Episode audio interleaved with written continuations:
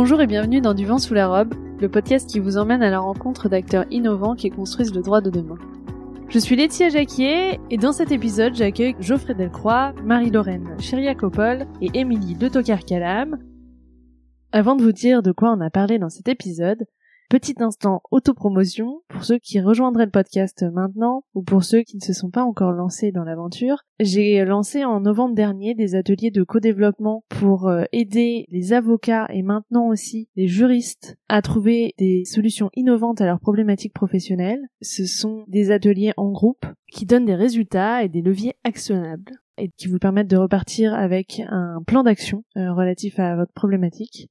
Pour en savoir plus, je vous joins en note de l'épisode euh, le lien euh, vers mon site internet où tout le détail de ces ateliers est présenté. Et puis, je vous joins aussi les retours d'expérience des professionnels du droit qui sont passés à l'action et qui ont participé à ces ateliers et qui vous en disent plus sur ce que cela a apporté.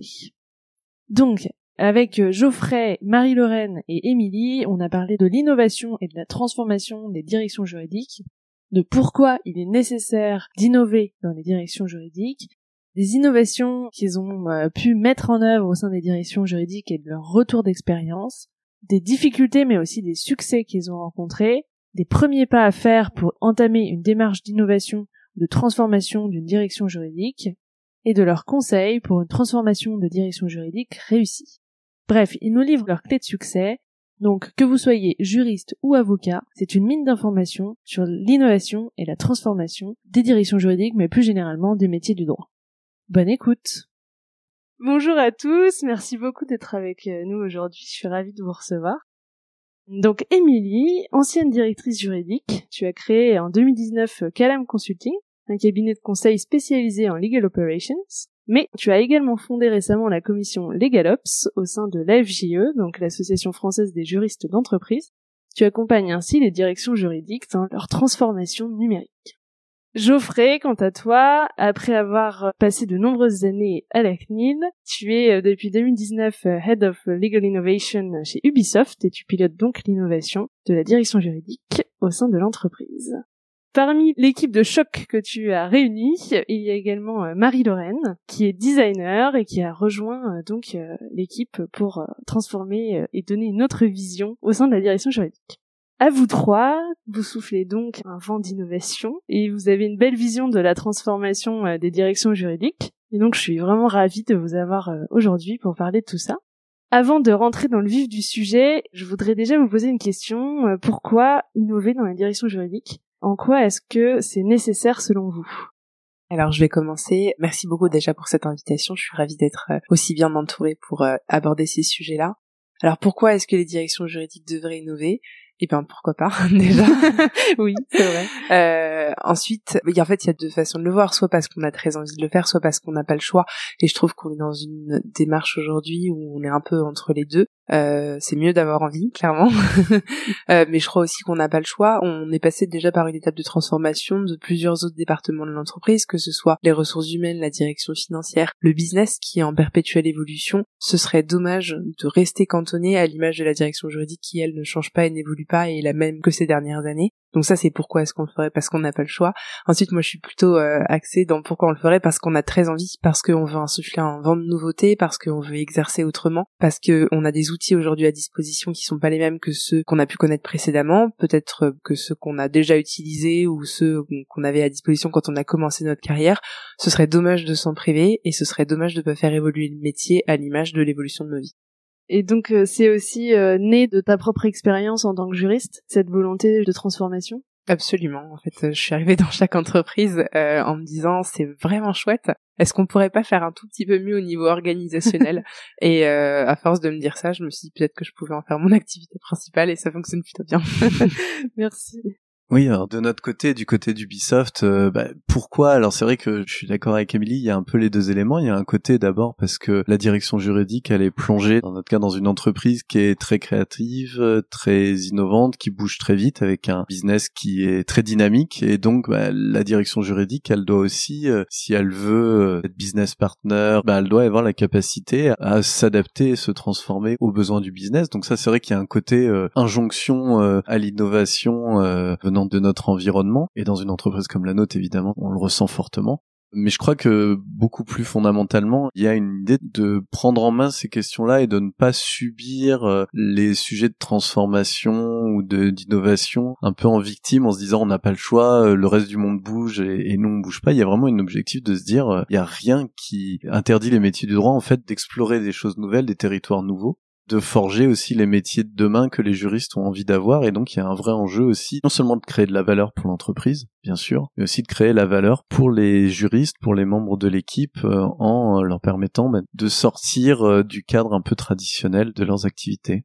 Effectivement ça donne aussi un renouveau au métier et la façon dont on exerce le métier. Donc ça je pense que c'est important.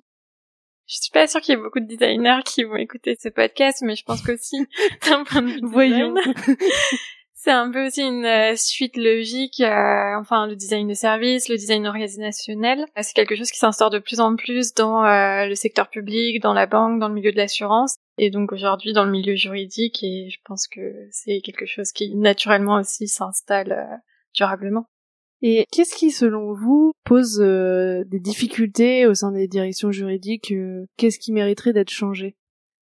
Je pense qu'il y a d'abord une question de culture et d'état d'esprit et de la position des juristes. C'est vrai que tout ce qui va être un petit peu, et nous on le voit au quotidien, euh, testé, euh, essayer des choses, euh, se lancer sur des choses qu'on n'a pas l'habitude de faire, bah, c'est finalement souvent un peu le contraire de ce qu'on demande aux juristes en tant qu'expert. Au départ, on vient lui demander, poser une question, une réponse certaine à 100%, une certaine exhaustivité, une réponse relativement parfaite. Et donc c'est vrai que ça, ça peut être une difficulté parce que ça va demander beaucoup d'agilité pour euh, les membres de l'équipe juridique d'arriver à associer ces deux états d'esprit, cet état d'esprit un petit peu plus d'exploration, de test, de prototypage, de faire des choses euh, bah, par itération, d'accepter aussi des retours et des retours euh, qui disent bah c'est pas parfait, euh, qui ne sont pas nécessairement des retours négatifs, par rapport à un état d'esprit habituel du juriste qui est plutôt d'avoir une réponse, une seule, une réponse parfaite et mm. définitive. Donc je pense que globalement, et on, pourra sûrement en reparler un peu plus tard, on se focalise souvent sur les outils, mais en réalité, le vrai combat et le vrai enjeu, il est beaucoup plus, à mon avis, autour de la libération des énergies et des questions d'état d'esprit et de culture d'équipe et de culture euh, professionnelle que uniquement dans les questions d'outils.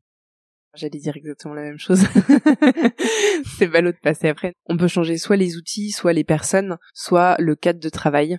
Euh, moi, je suis fermement convaincue que c'est pas en installant un baby-foot qu'on change la culture d'une entreprise. Je dis pas que ça en fait pas partie, je dis qu'en revanche ça peut pas être un, un euh, pour euh, se dispenser de changer l'organisationnel. Donc moi je pense qu'il faut effectivement changer en premier lieu la vision stratégique du rôle de la direction juridique qui va être impulsée par le management parce que du coup dans une approche, ça va être, attention ça va être plein d'anglicismes, euh, mais top to bottom, il y aura aucun projet qui ne fonctionnera à mon sens s'il n'est pas porté par le management. Ça n'est pas suffisant évidemment, il va falloir le vendre autrement et c'est la conduite du changement, mais en tout cas il faut que euh, ça vienne du management, euh, d'avoir une vision, c'est ce qu'on appelle le mission statement de la direction juridique. Alors pour ceux qui savent pas ce que c'est, le mission statement c'est la raison d'être, l'ADN de donc soit de l'entreprise soit de vos directions juridiques. Souvent, c'est assez bien établi dans l'entreprise, ce qu'est la raison d'être de l'entreprise, mais je trouve qu'il faut se poser la question aussi de la direction juridique et de son rôle. Qu'est-ce qui va vous différencier, vous, de la direction juridique de votre concurrent le plus direct? Pourquoi est-ce que un jeune diplômé aujourd'hui rejoindrait votre direction juridique plutôt que celle de votre concurrent direct sur le même secteur d'activité? Est-ce que vous faites la même chose? Vous avez probablement les mêmes enjeux. Mais vous pouvez vous différencier sur la façon de le traiter et la culture d'entreprise au sens large. Donc est-ce que vous voulez être perçu comme la direction juridique qui est innovante? Est-ce que vous voulez être perçu comme la direction juridique qui est un peu plus stricte mais qui délivre des informations extrêmement fiables et qui va éviter de prendre toute prise de risque? Il n'y a pas de bonne ou de mauvaise réponse, mais je trouve que c'est instructif de se poser la question et de l'élaborer en équipe aussi pour être sûr que tout le monde est assez raccord avec ce qu'on veut en faire. Et à partir de là, une fois que vous l'avez élaboré, ben c'est plus facile d'avancer dans une direction ou dans une autre effectivement les outils ça en fait partie effectivement la culture managériale et l'organisation structurelle de la direction ça en fait partie mais euh, du coup il faut l'impulser en amont tu parlais du rôle de la direction juridique. Comment est perçue la direction juridique au sein d'une entreprise et en quoi l'innovation ou en tout cas la transformation peut changer cette image-là bah alors là, je vais vous faire une petite confidence, euh, une petite confidence en live. Donc, on est en période Covid. On a, moi, j'ai personnellement coupé toute vie sociale depuis plus de six mois. Vu absolument aucun ami, c'est désespérant. J'ai rencontré un couple d'amis. Donc, c'était les premiers depuis un long moment. Et mon ami vieille date me présentait sa compagne qui se trouve travailler chez Ubisoft. Ce que j'ignorais. Et donc, je lui dis, c'est rigolo, je vais aller chez Ubisoft euh, pour rencontrer des gens euh, pour un podcast. Bref, elle est pas du tout dans le domaine juridique, alors elle me demande euh, ce que je vais y faire et euh, je lui dis que je vais rencontrer la direction juridique et elle me dit tenez-vous bien, mais je les adore, ils sont géniaux. Ah mais personne ne dit ça. Je suis tombée de mon canapé. Personne ne dit ça d'une direction juridique, sauf chez Ubisoft, visiblement, et chez quelques autres, chez quelques autres de la place. Mais globalement, c'est incroyable. Et ça, je me suis dit, ça, c'est vraiment génial et c'est hyper emblématique. Je vous jure que je n'invente pas cette anecdote. Elle est 100% réelle. Et d'ailleurs, si elle nous écoute, je la salue. Euh, mais c'est incroyable parce que je me dis, c'est exactement ce vers quoi faut tendre. C'est que au lieu qu'on vous dise, moi, quand j'étais juriste en entreprise, le nombre de fois où j'ai négocié des contrats et au moment de la signature, aucune personne de la direction juridique en face n'était intervenue dans la boucle parce que l'opérationnel en face va vous dire non non mais on va bypass la DJ chez nous parce qu'ils sont chiants. Et je me dis bon, soit ils sont pas bien formés, pas bien informés, soit leur DJ en face a déjà pas fait un super travail en termes de communication sur leur rôle, soit ils sont perçus de toute façon comme étant les empêcheurs de tourner en rond. Dans tous les cas de figure, c'est un problème. Et je me dis, ben, un opérationnel qui vous dit ma DJ je les adore mais c'est exactement ce vers quoi faut arriver. C'est c'est le but ultime. Parfait. Bravo à vous du coup. Alors justement comment on fait pour être adoré? ah, merci beaucoup Émilie. Là on va pouvoir euh, je, on va pouvoir faire écouter euh, ça à tout le monde euh, dans l'équipe juridique et plus largement ça, ça pour nos objectifs annuels je pense que c'est déjà bon. Dans les couloirs des petits des petits extraits. Évidemment ça fait très plaisir d'entendre ça. Et je pense que c'est assez cohérent avec la stratégie et la vision qui est celle de l'équipe juridique en interne euh, chez Ubisoft et qui illustre pourquoi euh, aujourd'hui on a un engagement de cette direction sur les sujets d'innovation qui est quand même assez atypique. Alors je sais pas jusqu'à quel point il est atypique, mais j'ai pas connaissance absolue de toutes les autres directions juridiques, mais quand même un engagement qui est assez fort. On est vraiment dans cette entreprise dans une logique de dire la direction juridique, elle est là pour accompagner, rendre possible les projets. Et évidemment, gérer les risques, mais euh, d'être rarement dans une posture de juste se positionner en étant risque adverse et euh, en bloquant les choses. On est vraiment dans une posture d'accompagnement euh, et de prise de risque aussi, évidemment maîtrisée, hein, c'est quand même ça le métier, et de grande proximité avec les enjeux business, avec la compréhension de la stratégie, même en termes de positionnement interne dans l'entreprise. Après, je pense que par rapport à l'innovation, effectivement, c'est parce que ça fait partie des priorités stratégiques de la direction. Pour illustrer ça, hein, je pense que l'existence d'une équipe d'innovation à l'intérieur d'une direction juridique de 50 personnes, une équipe d'innovation qui aujourd'hui est de 6 personnes, c'est quand même un engagement qui est extrêmement fort. Et ce souhait d'aller en plus chercher des compétences complémentaires aux compétences des juristes, pas pour dire que les juristes ne font pas bien leur travail, mais pour dire que euh, c'est bien bah, d'avoir une designer, d'avoir un développeur, euh, d'avoir des compétences différentes qui viennent enrichir le travail de la direction juridique. Et je pense que tout ça mis ensemble, ça permet de se positionner à la fois en termes de valeur, de culture et de stratégie d'une manière qui est positive et plus cohérente avec la culture et la stratégie de l'entreprise et alors, qu'est-ce que ça change d'avoir un designer dans votre équipe Ça change tout. Une designer d'ailleurs. Ça, change tout. Évidemment, je vais laisser Marie-Lorraine expliquer ce qu'elle en pense, mais c'est vraiment euh, important d'avoir euh, des regards différents sur l'activité. Et en fait, ça change. Euh, on pourra peut-être en parler après sur notre approche du legal design en général, mais nous, on a une vision très complète, très générale de ce sujet. C'est-à-dire que dans tout type de sujet, à la fois évidemment quand on travaille sur des outils, mais aussi quand on réfléchit au langage, évidemment des documents juridiques leurs objectifs, à nos process, le fait d'avoir, parmi d'autres compétences, mais en particulier cette compétence du design, je pense que ça offre vraiment un angle de vue différent, des méthodes différentes, et ça aide énormément les juristes à faire euh, alors soit un pas de côté, soit en tout cas de prendre du recul et se poser un certain nombre de questions qu'en fait ils sont tout à fait capables de se poser, hein, parce que euh, les juristes, euh, bah, ce sont des êtres humains après tout, ils ont une âme et non mais ils peuvent aller chercher aussi des choses un peu différentes de ce qu'ils ont l'habitude d'aller chercher, mais c'est vrai que le fait d'avoir quelqu'un qui va les accompagner, le faire avec eux, avec cette approche du design, il y a souvent cet effet, c'est-à-dire euh, on va travailler avec des juristes puis ils vont nous dire ah oui c'est vrai en fait sur telle formulation, telle manière d'approcher un projet, on peut sûrement faire mieux ou différemment c'est juste qu'on l'a jamais vraiment pris le temps de le faire, et donc c'est une partie importante de notre rôle, qui est pas juste technique de faire euh, du design pour Marie-Lorraine ou pour Arthur, du développement informatique, mais d'apporter un complément, un regard différent et d'offrir ce décalage à nos collègues juristes. Juste pour compléter ce que disait Geoffrey, le but euh, en travaillant avec des juristes, c'est de les accompagner dans les projets qu'ils font et de se reposer les bonnes questions, de se dire oui, vous avez une expertise et vous avez des connaissances et une technique sur un sujet qu'on ne pourra pas vous enlever et dont on a vraiment besoin. Par contre, euh, il faut se reposer les bonnes questions et se demander pour euh, qui est-ce qu'on fait les choses, pourquoi, et re-questionner aussi les formats, les outils, les choses qu'on a l'habitude de faire par automatisme et qui ne correspondent plus toujours aux besoins actuels et au système dans lequel on évolue. Et normalement, quand on est dans une une entreprise qui grandit très vite, il faut remanier les choses et se dire j'ai pris l'habitude de faire ça pendant cinq ans, mais est-ce qu'aujourd'hui c'est toujours le besoin et est-ce que ça répond vraiment à mon besoin? Et puis il y a aussi une autre chose qui est euh, souvent bah, de reconnecter aussi les employés d'Ubisoft avec le reste de la direction juridique et euh, de faire aussi le lien entre euh, ce qu'on fait, voir si ça fonctionne, le tester avec eux, et puis regrouper beaucoup plus de personnes qui ne font pas forcément partie de la direction juridique dans ce genre de projet, faire intervenir des juristes dans des projets dans lesquels ils sont pas non plus toujours sollicités pour reconnecter en fait toutes les différentes personnes et toutes ces dimensions et avoir quelque chose qui tient la route. Et comment on fait justement pour euh, reconnecter toutes ces entités qui, dans certaines euh, entreprises, ont, pris l'habitude d'évoluer un peu euh, de façon parallèle et sans se regrouper? Alors ça prend toujours un peu de temps, mais je pense que l'une des choses qui est essentielle, c'est que chacun comprenne vraiment ce que fait l'autre et pourquoi il est là et en quoi il peut nous aider, et de communiquer et d'apporter de la visibilité sur la façon dont on travaille, sur les process qu'on met en place et de pas hésiter à communiquer et recommuniquer pour être sûr de toucher tout le monde puis en fait, dès le départ, de se dire, euh, bah, peut-être que je commence par un projet si j'arrive pas à, avoir les personnes euh, qui sont concernées dans mes projets. Que j'entends, c'est vraiment très important de communiquer sur ce qu'on fait et aussi d'en apprendre plus sur les besoins de l'autre côté. Oui, et les employés eux-mêmes euh, veulent mieux comprendre ce que font les juristes et quand ils demandent quelque chose et quand ils demandent un contrat, bah pourquoi ça prend autant de temps? Et en fait d'avoir de la visibilité sur le process juridique et de pas être hors de cette boucle et oui en fait d'un côté comme de l'autre de communiquer sur le legal design, j'écoutais attentivement ce qui se disait. Sur la complexité du langage, je trouve que parfois, si on se décentre un peu, qu'on fait un pas de côté et qu'on est un peu honnête avec nous-mêmes, on se rend compte que entre juristes, en fait, on se parle entre juristes. Donc on va utiliser une terminologie qui nous nous parle, en oubliant un peu volontairement ou pas que ça ne parle pas à tout le monde. Or, le but, c'est quand même de s'adresser à des utilisateurs qui ne sont pas formés juridiquement, enfin, potentiellement, sont pas mm. formés juridiquement. Qui doivent comprendre ce qu'on leur dit.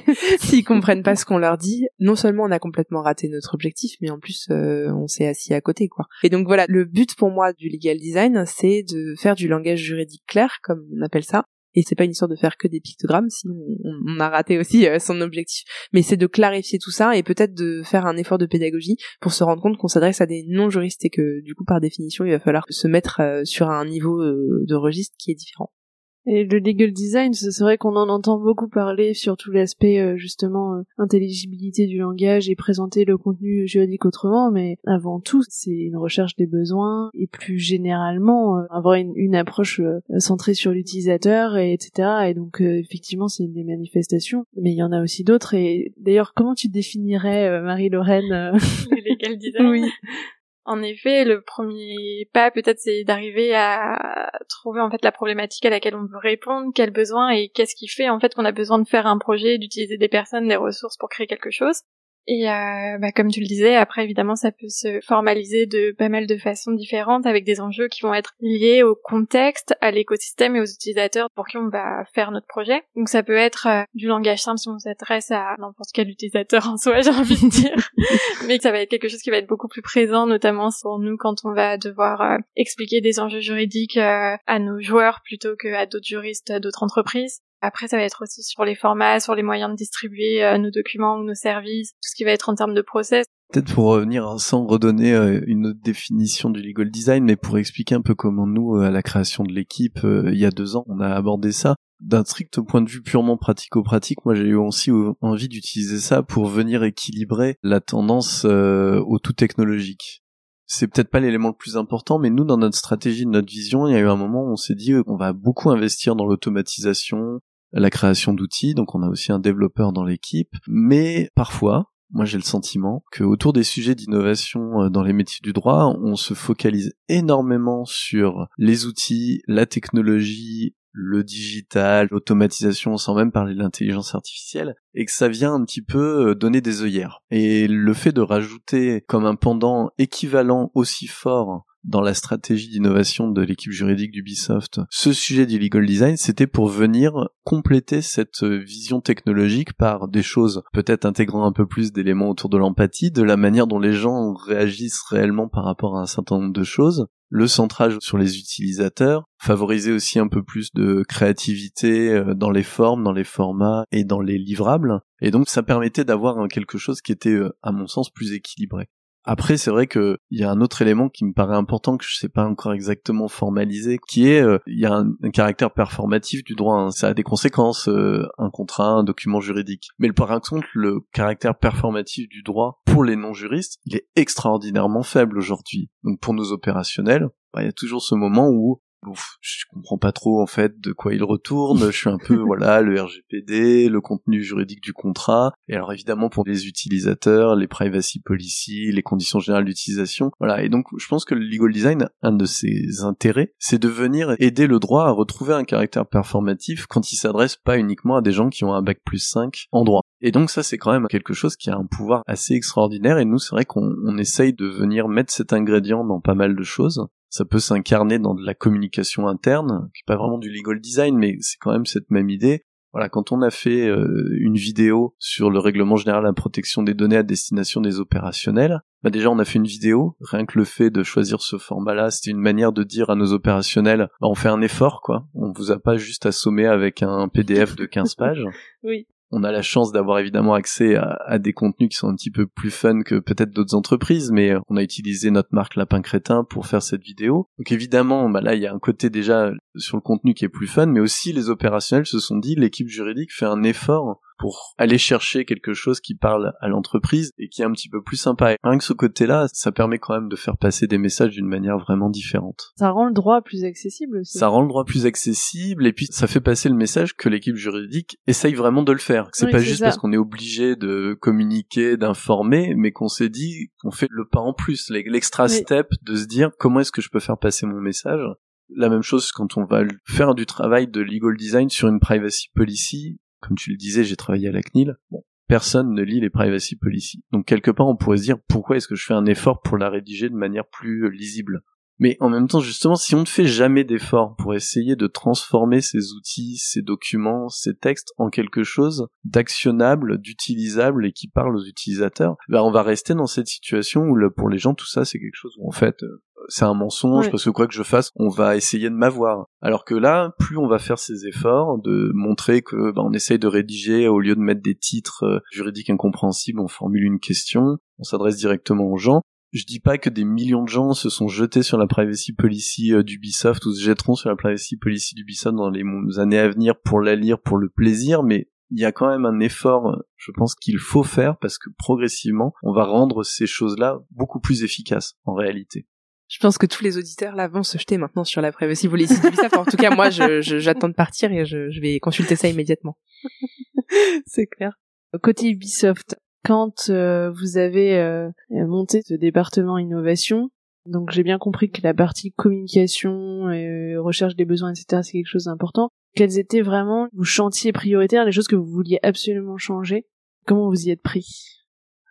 Clairement, c'est vraiment une vision de notre Chief Legal Officer, Cécile Russell, qui voulait vraiment que l'équipe juridique soit en capacité à faire les choses elle-même, pas tout seul, hein, ça veut pas dire qu'on fait tout nous-mêmes évidemment et certainement pas tout seul, mais de faire vraiment les choses. Donc il y avait vraiment une logique de prendre de la propriété, de la possession sur les enjeux d'innovation. Et donc évidemment, un des éléments quand même qui était très fort dans l'expression de besoin de l'équipe, c'est nous aider à travailler mieux, à perdre moins de temps sur des activités à faible valeur ajoutée ou à faible intérêt. Donc évidemment, euh, dès le départ, on a eu quand même une feuille de route relativement dense sur des questions d'outils et d'automatisation. Donc comme je le disais, on n'a pas voulu se focaliser que là-dessus, mais ça veut pas dire que c'est pas un élément à la fois euh, prioritaire et crucial. Donc on a ce travail de fournir aux juristes des outils qui leur permettent de ne pas euh, perdre de temps à faire des copier-coller d'un document à un autre et pouvoir focaliser leur énergie, leurs ressources et leur expertise là où il y en a vraiment besoin. Et du coup, aussi du conseil de meilleure qualité. Donc on, a produit un outil de génération automatique de NDA puisqu'on est dans une industrie où ces sujets sont très importants. Donc euh, Ubisoft fait beaucoup beaucoup de NDA et ça consommait beaucoup d'énergie de l'équipe juridique. Aujourd'hui on a un outil qui permet euh, alors j'ai pas les derniers chiffres en tête mais on doit faire pratiquement 3500 NDA automatisés par an sur l'année sur l'année complète. Quand je dis automatisés, ils sont pas tous à 100% automatisés, mais comme 3500, si on arrive à en automatiser 90%, c'est-à-dire que ce qui reste, c'est gérable mm. par des humains, alors que quand vous devez tous les faire à la main, même si c'est très rapide, parce que dans beaucoup de cas, il n'y a pas le moindre élément de négociation, mais ça prend quand même du temps. Donc des choses comme ça, sur la génération des règlements de jeux concours, sur la génération de release form d'autorisation d'exploitation. Donc euh, c'est des choses qui ont été dans les demandes dès le début et, et qu'on produit. Donc il y a ces parties technologie automatisation, il y a le legal design dont on a déjà un petit peu parlé, et on a deux autres pans qu'on met en avant dans notre feuille de route qui sont en plus euh, un sujet legal operation. Je crois que euh, Emily le connaît bien, et donc l'idée c'est que cette équipe juridique a besoin de nous comme équipe transverse aussi pour mettre en place un certain nombre de choses sur euh, la gestion des contenus, euh, le pilotage de plateformes et d'outils transverses euh, aux différentes équipes. Et puis le dernier élément, c'est la communication et la sensibilisation. Donc ça, on en a aussi un peu déjà parlé. Mais vraiment,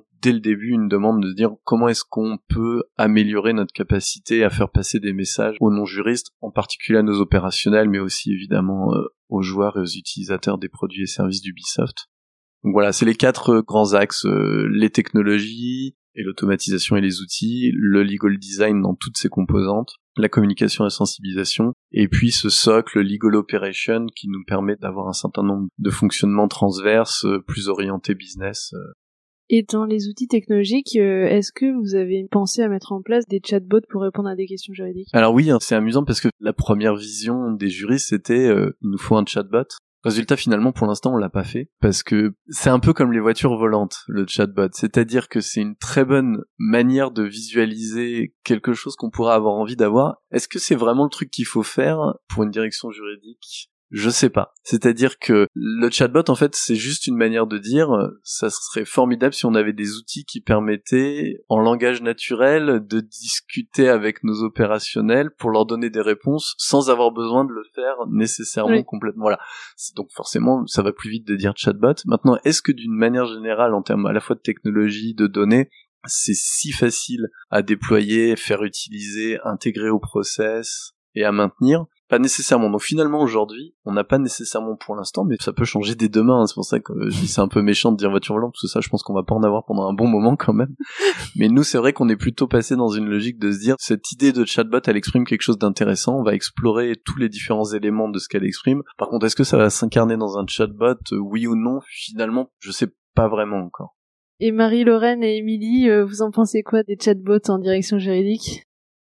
Un peu perplexe dessus, notamment parce qu'on interviewant un certain nombre d'employés à Ubisoft sur euh, la façon euh, dont euh, la partie juridique s'insérait dans leur projet, la perception qu'ils avaient des juristes et, sur leur relation avec eux. La plupart du temps, c'est oui, alors nous on a des demandes pour le légal, mais c'est souvent des demandes hors contexte et jamais des questions simples. Et pour l'instant, ça me paraît, enfin, l'automatisation, elle peut être présente sur de nombreux euh, process juridiques et on peut encore automatiser plein de choses, mais le chatbot ne semble pas en tout cas correspondre aux besoins qu'on a aujourd'hui euh, en 2021 à Ubisoft. Assez de questions récurrentes ou types euh, qui pourraient être facilement identifiées et qui sortent pas justement du cadre d'une question. Enfin, il y a toujours des petits points de. Et puis c'est aussi parce que je sais pas, peut-être en termes de process, souvent le juridique arrive dans un projet qui regroupe plus de gens, qui est plus complexe, et doit pouvoir être capable de suivre le projet, même si c'est sur un tout petit point, parfois qu'on va avoir besoin de leur expertise. En tout cas, dans le fonctionnement euh, aujourd'hui euh, de projets chez Ubisoft, c'est pas non plus euh, l'outil qui serait adapté après, peut-être à voir plus tard. Ok, Willy.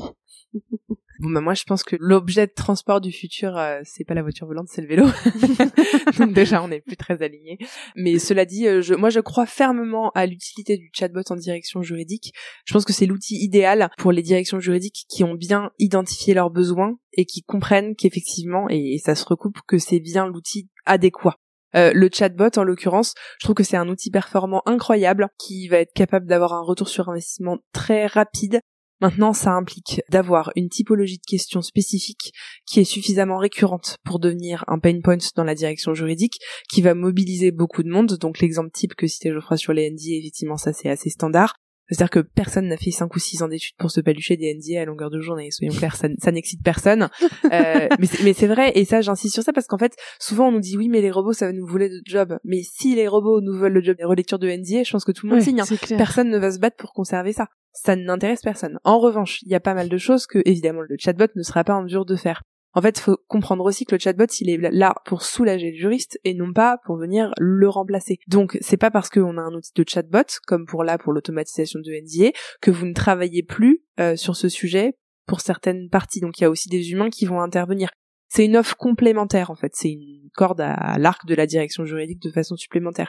Si vous avez identifié que vous avez un certain nombre de questions récurrentes qui sont assez lourdes, qui sont suffisamment standardisées pour lesquelles vous apportez euh, une réponse identique à chaque fois, ça permet de pérenniser la réponse qui est apportée. C'est aussi un enjeu de sécurité juridique parce que ça veut dire que si la réponse est relativement longue, même si elle n'est pas très complexe, euh, vous vous assurez que au lieu d'en oublier une partie parce que ça tombe entre deux calls ou entre deux réunions, vous répondez un peu vite, et ben là la réponse elle est standardisée pour tout le monde euh, et ça permet aussi du coup au directeur juridique d'avoir une meilleure vision du nombre de questions qu'ils ont sur ce sujet-là. Et comme c'est auto-apprenant, eh bien plus vous l'utilisez et plus il est performant, plus il est performant, plus on a envie de s'en servir et donc se crée un cercle vertueux.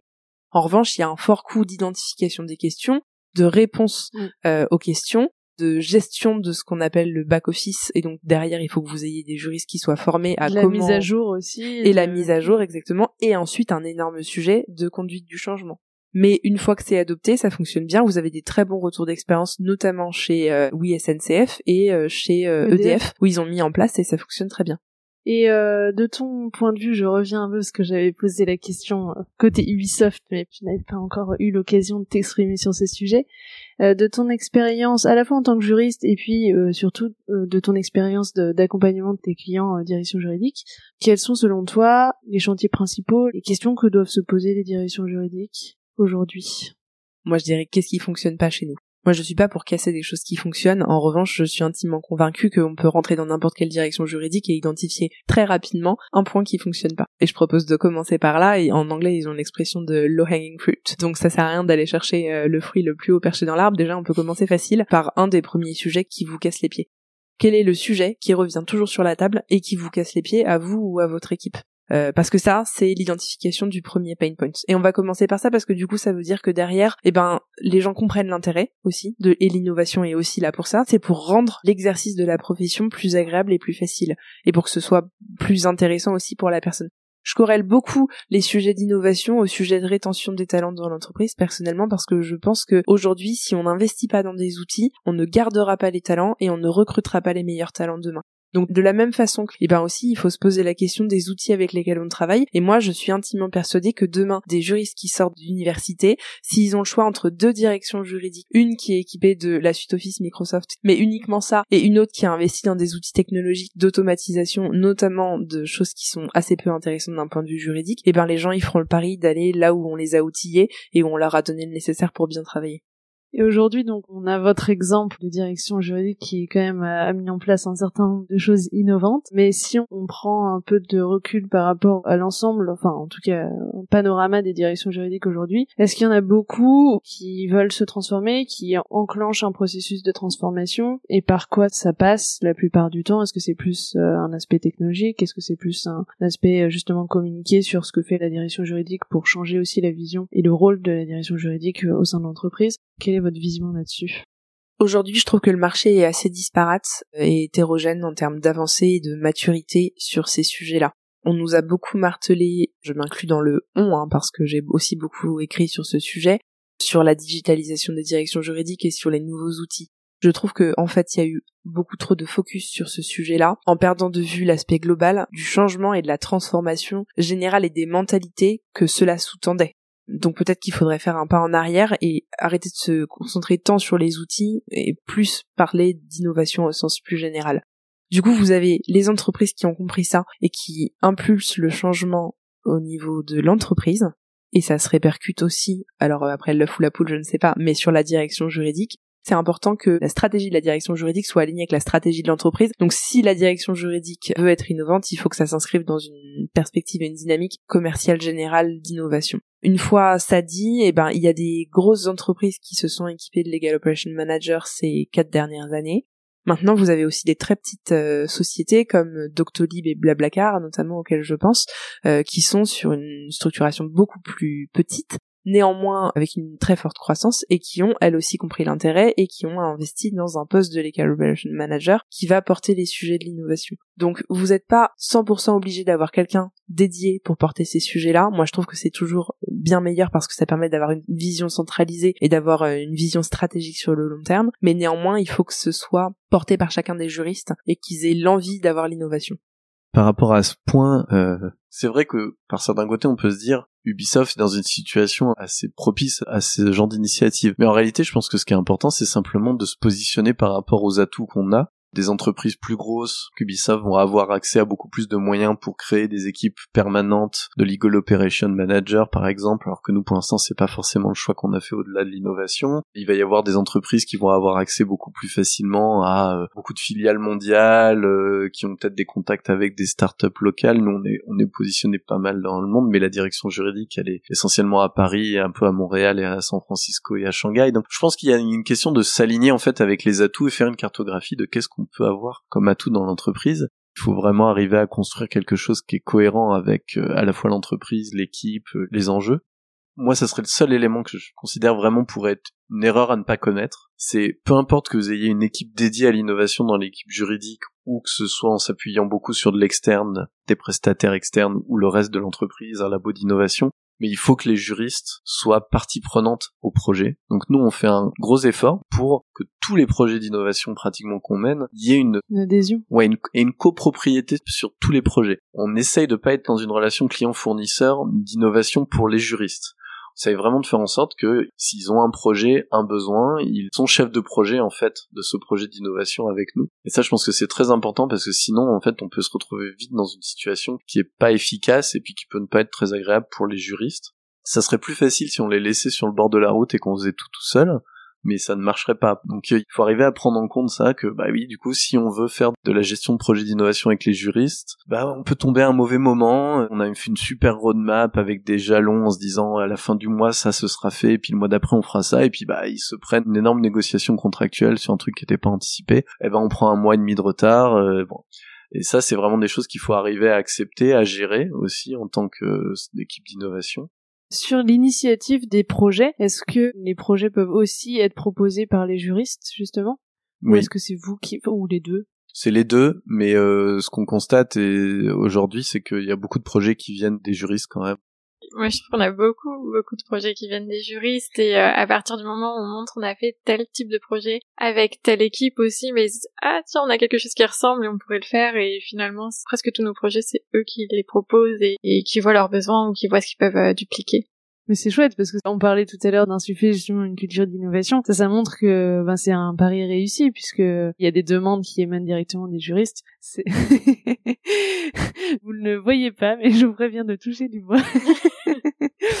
euh, donc euh, oui, c'est un, un, effectivement un pari réussi souvent quand j'accompagne des directions juridiques, on a pu me dire ah oui mais moi je sais pas ce qu'il faudrait mettre en œuvre. Mais c'est pas grave, moi non plus je sais pas par principe ce qu'il faudrait dans l'entreprise avant de comprendre et de connaître et de discuter avec les gens. En revanche, là où je suis intimement persuadée, c'est que les équipes, elles, elles savent ce qui est bon pour elles, et elles savent ce qu'il va leur falloir et ce dont ils auraient besoin. Donc moi, je suis fervente adepte de la co-construction de l'organisation, notamment des process, parce que les process, c'est quand même extrêmement mal perçu comme quelque chose de lourd dedans. Et moi, ma perception des process, c'est pas rajouter une strate supplémentaire, c'est plutôt aller d'un point A à un point B de la façon la plus simple possible pour que ce soit le plus efficace possible.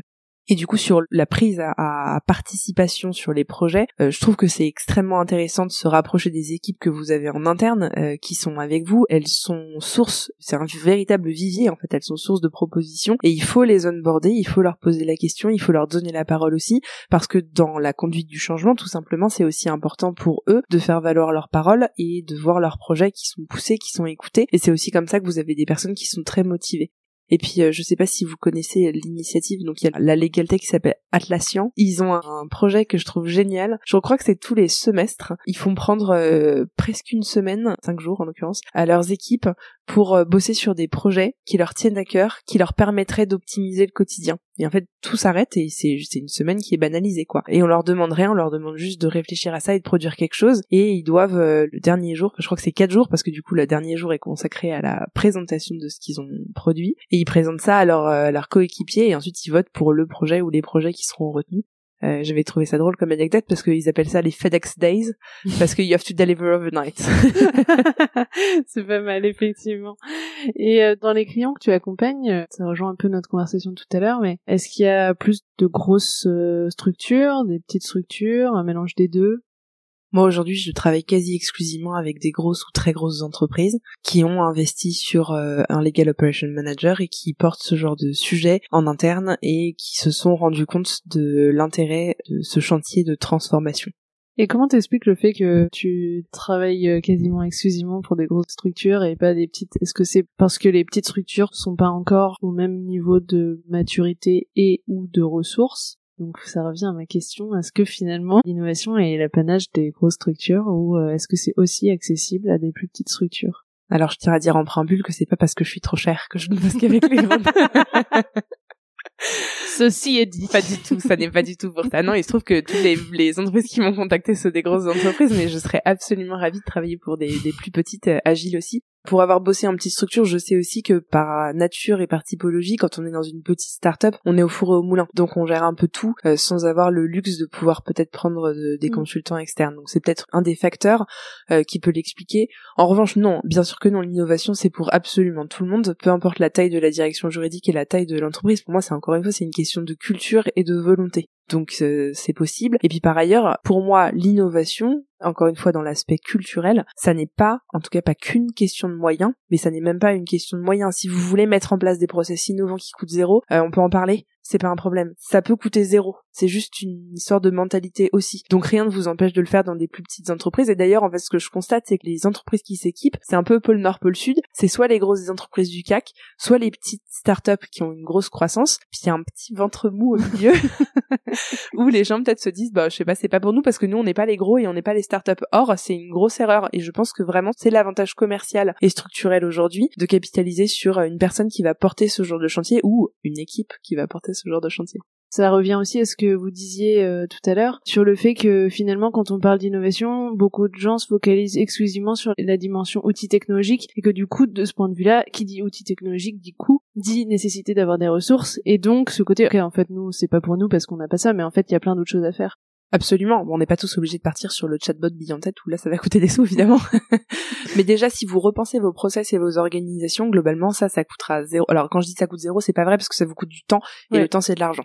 Mais par exemple, je me rends compte avec des clients que euh, certains workflows sont plus du tout adaptés et que les usages ou les workflows ont été pensés antérieurement. Peut-être à un moment où ça avait du sens, mais aujourd'hui en tout cas ça n'en a plus. Mais sauf qu'on ne fait jamais pause pour se dire attends, est-ce que ce qu'on fait aujourd'hui et qu'on applique à la lettre est encore probant et encore aligné avec ce qu'on a besoin de faire? Est-ce que ça a été mis en place par nos équipes? Je me rends compte qu'il y a des process qui sont catastrophiques que tout le monde décrit. Et quand je pose la question qui les a mis en place, on me dit qu'en fait c'était la personne précédente. Donc on est en train d'appliquer des choses qui n'ont plus lieu d'être, qui n'ont même pas été décidées par les personnes qui sont en place. Et parfois il faut faire un petit pas de côté ou prendre cinq minutes pour se poser. Mais quand on est la tête dans le day-to-day business, je sais bien que c'est pas facile. Mais pour se dire, est-ce que c'est toujours intéressant ce qu'on fait? Est-ce que c'est toujours probant? Et est-ce qu'on pourrait pas faire autrement ou faire mieux? Et poser la question à vos équipes. Ça, ça coûte zéro. Mais c'est du jus de cerveau, c'est de la réflexion. Mhm. Il faut avoir la volonté politique en interne de euh, laisser les équipes y réfléchir. Tout à fait. Juste un petit élément par rapport à cette idée euh, petite structure, grosse structure. Euh, il y a des ressources qui sont disponibles plus facilement quand on est une grosse structure, mais il y a aussi des contraintes qu'on a. On a beau essayer d'être très agile, de prototyper, de tester des choses, euh, bah, on a des process en interne, on a des équipes achats, on a des équipes IT, on a des équipes sécurité, et donc euh, on peut pas non plus euh, être tout le temps dans ah bah tiens je vais tester ça dans mon coin sans rien dire à personne. Donc on a aussi nous des contraintes qui peuvent arriver d'un certain nombre de process, de validation, de cohérence internationale. Donc je pense qu'il peut y avoir des choses que nous on n'est pas du tout capable de faire et qu'une toute petite structure serait capable de tester, de prendre un risque, de se dire ah bah tiens je change ce template, ce travail, ce workflow, cette validation parce qu'il y a besoin juste que deux personnes valident et qu'il n'y a pas nécessairement besoin de mettre beaucoup plus de monde dans la boucle. Là où nous on va avoir besoin de faire beaucoup plus d'itérations, de convaincre, euh, de reproposer les choses. Et donc je pense que chacun peut trouver sa manière de faire, mais c'est vrai que ce sera pas les mêmes projet, oui, c'est ça. Bah, ça sera pas les mêmes centres de gravité, clairement. Mais effectivement, une petite structure peut avoir plus d'agilité. Euh. Et euh, dans tout ce que vous avez pu mettre en œuvre, euh, côté Ubisoft, côté Calam Consulting, qu'est-ce qui a été le plus efficace, votre plus grande fierté, on va dire je pense quelque chose qui est efficace, c'est bah, tout ce qui va être produit d'automatisation, parce que les juristes vont pouvoir rapidement, on arriver à un produit qui est concret, donc déjà ils vont pouvoir voir euh, ce qui existe, et ils vont se rendre compte que euh, ça leur facilite leur travail, qu'ils vont avoir plus de temps pour se consacrer euh, sur des projets qui leur demandent plus d'expertise, et c'est des projets dans lesquels ils vont se sentir aussi libérés, soulagés, et puis pouvoir valoriser une autre expérience.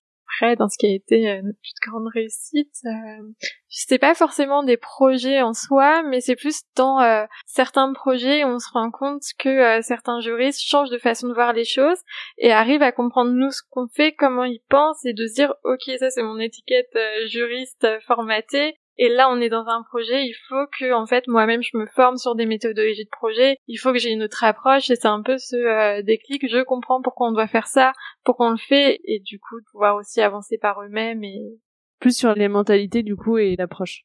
Oui, je suis d'accord. On a des indicateurs, évidemment. On peut se dire, euh, bah, un outil comme l'outil NDA où il y a une grosse adhésion dans le sens il est très utilisé, bah, c'est une belle réussite. On a, on a l'outil aussi sur les, les règlements de jeu concours, mais, mais plus que des questions d'indicateurs de performance très chiffrés, je crois qu'effectivement, c'est dans les réactions très euh, qualitatives et euh, spontanées qu'on peut entendre par exemple, quand on se rend compte qu'on a euh, des opérationnels qui font la promotion de nos outils auprès de leurs collègues parce qu'ils se disent en fait c'est bien, regardez, vous allez gagner du temps, voire, et c'est vrai que ça c'est quand même assez gratifiant, des équipes internes à Ubisoft, qui encore une fois est quand même une entreprise plutôt créative, qui viennent nous voir pour nous demander comment on a fait ça parce qu'ils trouvent ça inspirant. Alors je vais pas dire valorisant. Je vais pas dire, soyons honnêtes, je vais pas vous dire pour l'instant que ce sont nécessairement les équipes de production de jeux des studios qui viennent nous voir parce qu'ils ont trouvé des idées chez les juristes, on n'en est pas encore là, ça viendra peut-être un jour.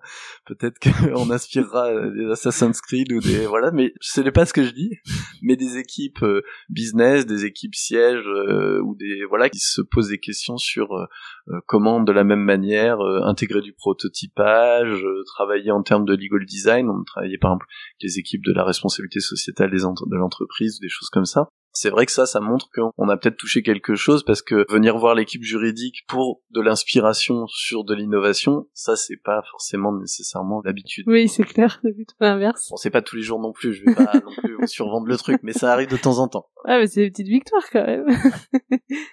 Moi, je dirais que ce qui me rend le plus fier, c'est plutôt des projets de conduite du changement. Et je pense à des projets où je suis arrivée, où les équipes étaient un peu au milieu du guet, quand euh, on a implémenté un outil qui marche pas, que ça fait deux ans que vous êtes là, puis qu'on vous fait intervenir parce que bon ben c'était peut-être pas une super idée finalement cet outil et que euh, tout le monde est euh, vraiment sur les nerfs parce que ça fait deux ans qu'on vous a collé dans les pattes un outil qui non seulement fonctionne pas mais en plus vous ralentit donc là en termes de process on est sur l'opposé de ma vision et que bah il faut vous dépatouiller tout ça qu'il faut parfois bah, faire machine arrière.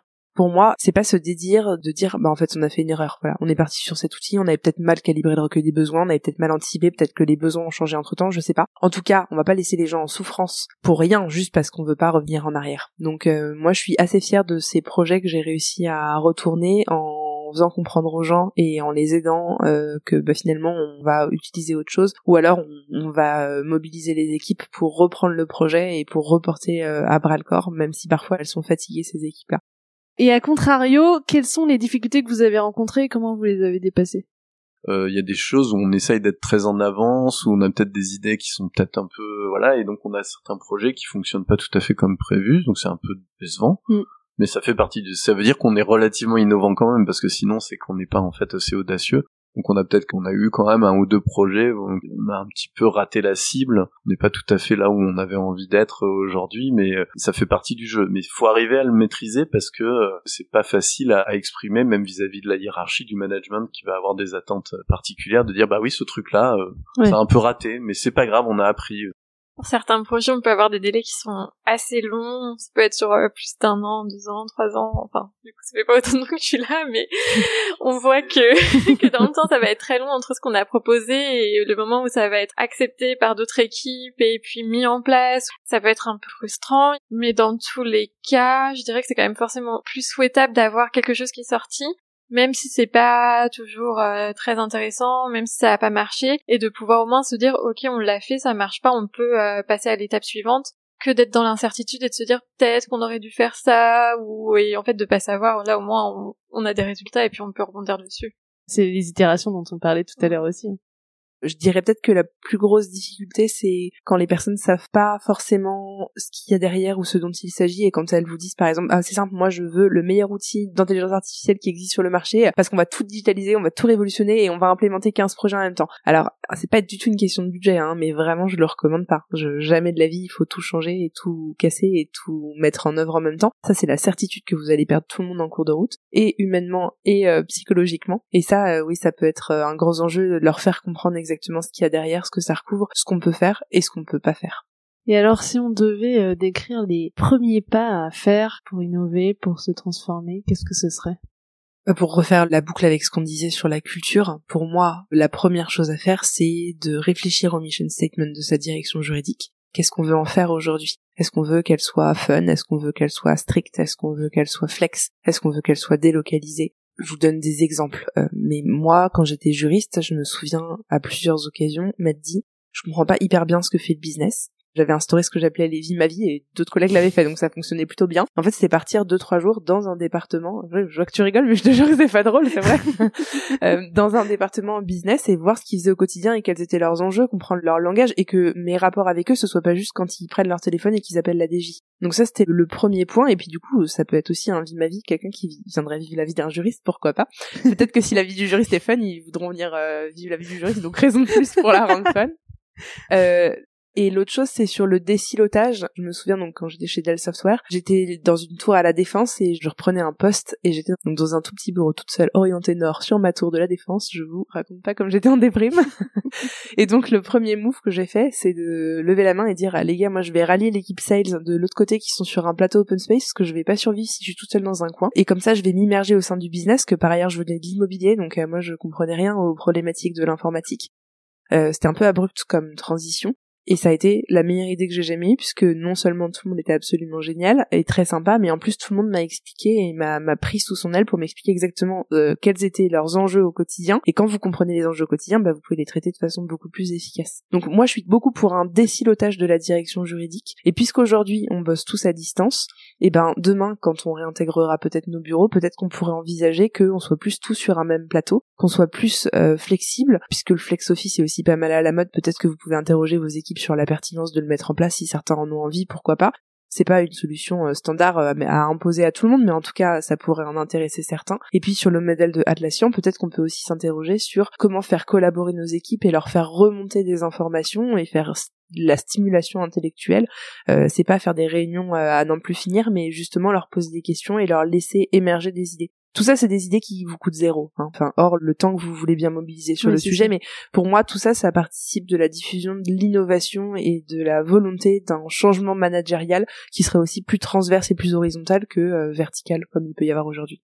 Mais ce que tu dis sur le flex office, je trouve que c'est vachement intéressant parce que, alors moi je transpose avocat de mon ancienne vie d'avocate, mais euh, finalement les problématiques sont quand même assez proches. Je pense qu'effectivement il y a vraiment besoin de communiquer plus sur ce que chacun fait et c'est comme ça aussi qu'on va avoir plus d'éléments sur le business et proposer des recommandations juridiques ou enfin de faire des notes ou même euh, pour euh, le contentieux qui sera vraiment le plus adapté possible au contexte, au secteur, aux enjeux business, etc. Et ça, je pense que il y a que le fait de parler et donc du coup de se retrouver dans une situation où on peut effectivement se parler. Et le flex office, enfin, je pense que c'est vraiment hyper intéressant. Et je sais qu'il y a des cabinets ou des avocats qui ont pris l'habitude de se déplacer et de passer quelques jours chez leurs clients. Et ça rejoint un peu ce côté-là. je trouve que c'est une super bonne idée. Enfin, il y a vraiment plein de choses hyper positives à retirer de ça. Exactement, bah c'est les clients internes hein, du oui, Oui, exactement, c'est la même logique. Et ça vous permet d'attraper ce qu'on appelle les signaux faibles, c'est-à-dire que jamais le commercial il aurait pris son téléphone pour vous poser la question, mais là si vous êtes juste à côté, soit il va vous va se tourner vers vous intuitivement et vous poser une question,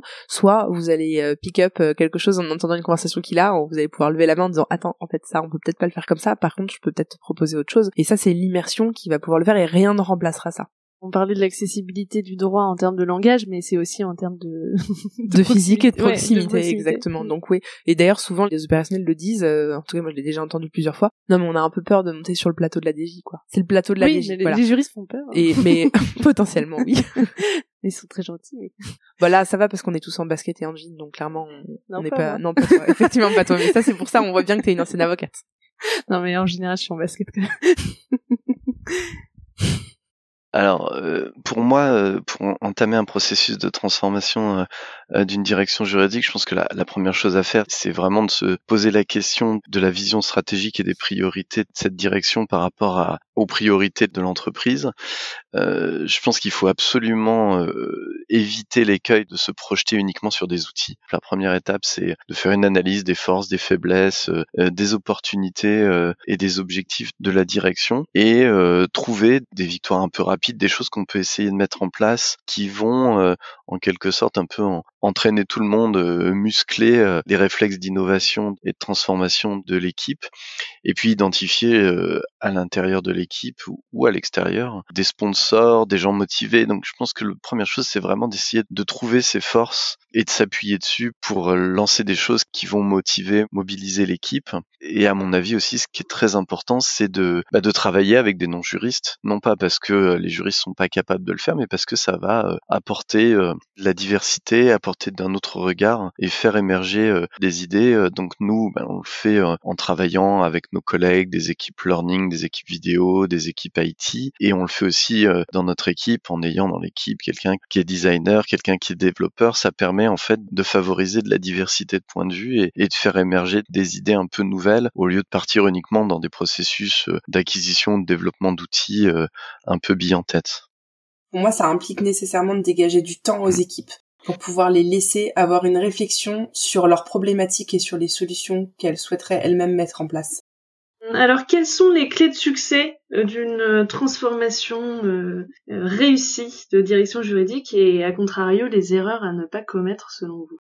Pour moi, euh, l'élément clé, c'est d'essayer de vraiment embarquer les membres de l'équipe, même si évidemment il faut prendre en compte leur charge de travail, pas faire euh, les choses d'une manière qui leur donne l'impression qu'en fait c'est vraiment quelque chose qui est géré de l'extérieur et qui, le, certes peut leur être utile, mais, qui est fait par quelqu'un d'autre. Et donc, comme je, venais je viens de l'évoquer, je pense qu'il y a aussi un écueil qui est vraiment à éviter, c'est de se mettre dans des logiques de calendrier, de deadline, euh, de gestion de projet extrêmement rigides, même si c'est très important d'avoir des méthodes de gestion de projet, mais euh, si on veut arriver à euh, faire ces projets avec les juristes, les opérationnels, il faut accepter que à des moments qu'on peut planifier parfois, mais des fois qu'on peut pas forcément euh, anticiper, ils vont avoir un peu moins de bande passante, un peu moins de temps libre, et donc avoir un petit peu d'agilité et de souplesse dans la gestion des projets d'innovation et trouver le bon équilibre entre des méthodes, des calendriers, des jalons et des deadlines qui sont quand même nécessaires et la réalité du travail des juristes et des opérationnels qui peut être un petit peu plus chaotique. Ce que j'entends, c'est que c'est important que, en tout cas pour ceux qui le souhaitent, l'initiative des projets de transformation puisse venir des juristes eux-mêmes L'initiative, elle doit venir le plus souvent possible des juristes. Par contre, il faut arriver à faire en sorte qu'ils expriment leurs idées, leurs besoins euh, d'une manière qui est efficace. Et euh, nous, ce qu'on constate, c'est que parfois les juristes, c'est plutôt une qualité, mais dans un certain nombre de cas, ça peut être un peu un obstacle aussi. Euh, pensent très rapidement solution et pensent très rapidement euh, quelque chose d'exhaustif qui couvre l'ensemble des champs qui sont concernés. Et ça, ça peut être un petit peu difficile. Donc il y a un travail de déconstruction, reconstruction qu'il faut arriver à faire challenger des analyses, euh, des besoins, remettre les utilisateurs dans la réflexion, qui est vraiment très important à faire au début du projet, parce que quand on s'en rend compte après six mois, huit mois de travail, là, c'est très douloureux. Et quels sont vos projets euh, pour l'avenir? Alors, euh, on a pas mal de projets pour l'avenir. Peut-être un qui est un peu plus intéressant, c'est un workshop que j'aimerais bien mener de data visualisation pour les juristes c'est la mise en forme graphique de données qui peuvent être euh, plus ou moins volumineuses pour euh, soit euh, médier ou vulgariser ou donner une façon de lire la donnée qui peut être un peu brute ou donc en fait leur apprendre un peu plus ce que je fais, comment je travaille et mes outils pour pouvoir mieux collaborer ensemble en parallèle de mon activité, euh, j'ai lancé la commission LegalOps au sein de la FGE, qui a connu un, énorme succès dès son lancement, donc je suis vraiment ravie. Et ce qu'on va essayer de faire, c'est de produire du contenu à destination des LegalOps qui sont en position aujourd'hui, mais aussi des personnes qui souhaiteraient prendre une place de LegalOps, ou en tout cas monter en compétence pour eux-mêmes devenir le LegalOps de leur direction juridique, et aussi produire du contenu pour les plus petites directions juridiques qui n'ont pas les ressources pour faire monter quelqu'un en compétence ou embaucher quelqu'un, euh, mais pour avoir euh, des templates, de la documentation qui leur permettrait de mettre le pied à l'étrier pour ceux qui n'auraient pas commencé. Au-delà d'avoir un point de relais associatif qui permette aux pairs d'échanger entre eux, c'est de faire connaître et de promouvoir la fonction pour qu'il euh, y ait plus de directeurs ou directrices juridiques dans les prochains mois qui ignorent encore ce que sont les legal operations. Et eh ben justement, est-ce que tu peux expliquer ce que sont les legal operations, ce qu'on n'a pas défini jusqu'à maintenant alors, euh, en fait, il faut distinguer les legal operations et le legal operation manager. Donc, les legal operations, c'est l'ensemble des éléments qui vont optimiser le fonctionnement de la direction juridique et le service qu'elle va délivrer à ses clients internes. En fait, c'est un principe d'excellence opérationnelle qu'on applique en direction juridique. Et cette optimisation, ça va passer par un ensemble de missions, ça va de la digitalisation, en passant par euh, la gestion du knowledge management, l'implémentation de process, de workflow, euh, le legal design, mais aussi la communication de la direction juridique et la gestion des budgets de la direction juridique en interne ou en externe. Et le Legal Operation Manager, c'est en fait la personne qui va centraliser ses missions et qui va porter la vision de la direction juridique de demain d'un point de vue organisationnel. Donc c'est vraiment un adjoint au directeur ou à la directrice juridique, mais exclusivement sur la partie organisationnelle et innovation. Ça peut être ou pas un juriste, mais il faut avoir quand même un background juridique, en tout cas une très bonne compréhension interne du fonctionnement de la direction juridique et des enjeux. Euh, et quand c'est un juriste, généralement c'est des juristes très très ouverts qui soit ont fait une double formation, soit se sont formés en autodidacte, mais sur des thématiques qui sont autres que celles purement juridiques, euh, parce qu'il faut avoir deux caractéristiques, c'est euh, l'ouverture d'esprit et l'envie d'innover. Voilà, en gros c'est une boîte à idées, c'est une boîte à outils. Quel conseil vous souhaiteriez donner aux directions juridiques euh, qui veulent se transformer?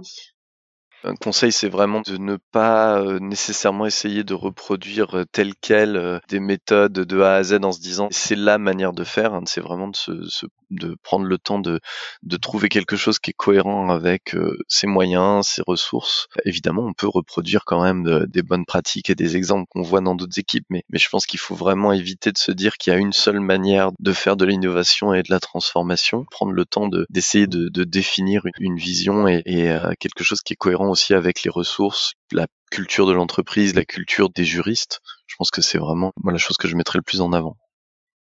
Euh, il faut que le board soit sensible à ces sujets-là, qui laisse la main libre au directeur ou à la directrice juridique pour le faire, qui eux-mêmes laissent leurs équipes libres bah, de produire de l'innovation et de produire des idées. Ce dont je me rends compte, c'est que globalement, les équipes, elles ont souvent plein d'idées pour améliorer leur quotidien et qu'on les écoute trop peu encore. Mais globalement, elles auront plein d'idées si on leur laisse le temps et l'opportunité de le faire. Il faut juste insuffler cette culture de ce qu'on appelle l'intrapreneurship, c'est-à-dire qu'il faut que chacun puisse se saisir de ces sujets et essayer d'y apporter une, solution et une problématique tout n'est pas transposable et c'est pas parce que euh, les retours d'expérience euh, sont pas euh, inutiles que faut que ce soit le seul axe qui puisse exister. Donc pour moi, c'est vraiment un process de réflexion en amont qui va ensuite engager euh, les pistes de réflexion sur les solutions. Donc c'est vraiment s'interroger d'abord sur ses besoins et ensuite voir ce qui peut être adapté pour répondre à ces besoins, mais c'est pas forcément calquer euh, des innovations qui ont été réalisées dans d'autres structures ou sur lesquelles on a eu un, un bon retour parce que ça correspond pas forcément à ce dont nous on aurait besoin. Exactement. Et comment est-ce qu'on pourrait répondre à ces questions euh, Est-ce qu'il y a des pistes de solutions déjà en interne qui pourraient être élaborées? Et puis aussi, on peut se rapprocher d'autres départements de l'entreprise. Si en plus vous êtes dans des contraintes budgétaires, peut-être rapprochez-vous des solutions qui ont pu être implémentées dans d'autres départements, qui seront pas nécessairement évidemment des solutions spécialement dédiées au légal, mais c'est pas parce que vous n'avez pas des solutions dédiées au légal que ça peut pas être euh, pertinent dans votre cas de figure. Donc regardez ce qui s'est fait parce qu'en plus c'est beaucoup moins cher de négocier des licences supplémentaires sur une solution déjà acquise par l'entreprise que de repartir de zéro et euh, d'aller racheter une solution spécifique pour le légal. Je dis pas que c'est pas utile parfois, hein, mais il y a quand même pas mal de choses qui existent et qui pourraient déjà être implémentées euh, depuis un autre département jusque dans le juridique et être déjà une bonne source d'aide.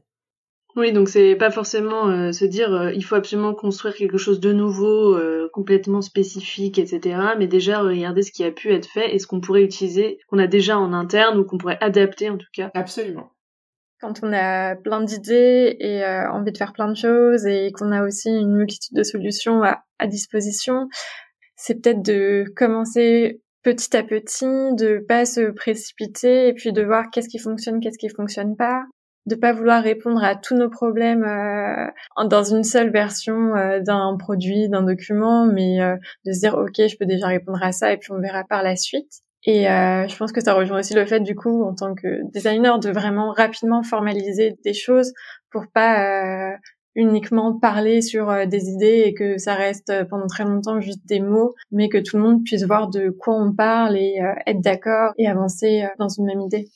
Donc c'est avancer pas à pas et puis avoir du concret rapidement pour pouvoir justement voir si ça correspond et si besoin adapter Et alors, euh, sur quelle note vous aimeriez terminer cette interview? Bah, Peut-être que certaines choses qu'on a dit peuvent être assez euh, abstraites ou euh, que les personnes qui nous écoutent ont envie de plus apprendre ou qu'on leur montre des exemples de projets, des choses un peu plus concrètes. Donc la note de la fin, c'est que si ils ont besoin, ils peuvent nous contacter et puis ce sera un plaisir de partager plus longtemps avec eux sur notre expérience et, et sur ce sujet. Donc je peux mettre vos profils LinkedIn en lien dans les notes de l'épisode, comme ça ils peuvent vous contacter Oui. Super, merci beaucoup. Geoffrey?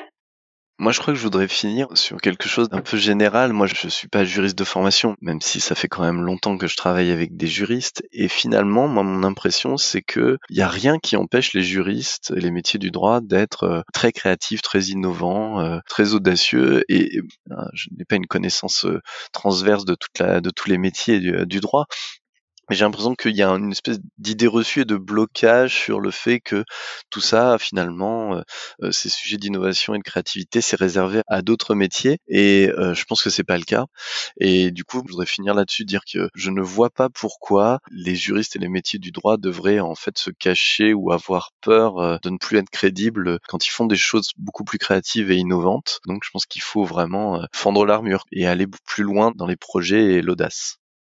Alors moi, je voudrais finir sur une note extrêmement positive. Je suis extrêmement enthousiaste sur tous ces sujets et je trouve qu'on vit un moment incroyable avec l'émergence de toutes ces questions d'innovation. C'est le moment de réinventer la profession et de réinventer en tout cas les conditions d'exercice de la profession.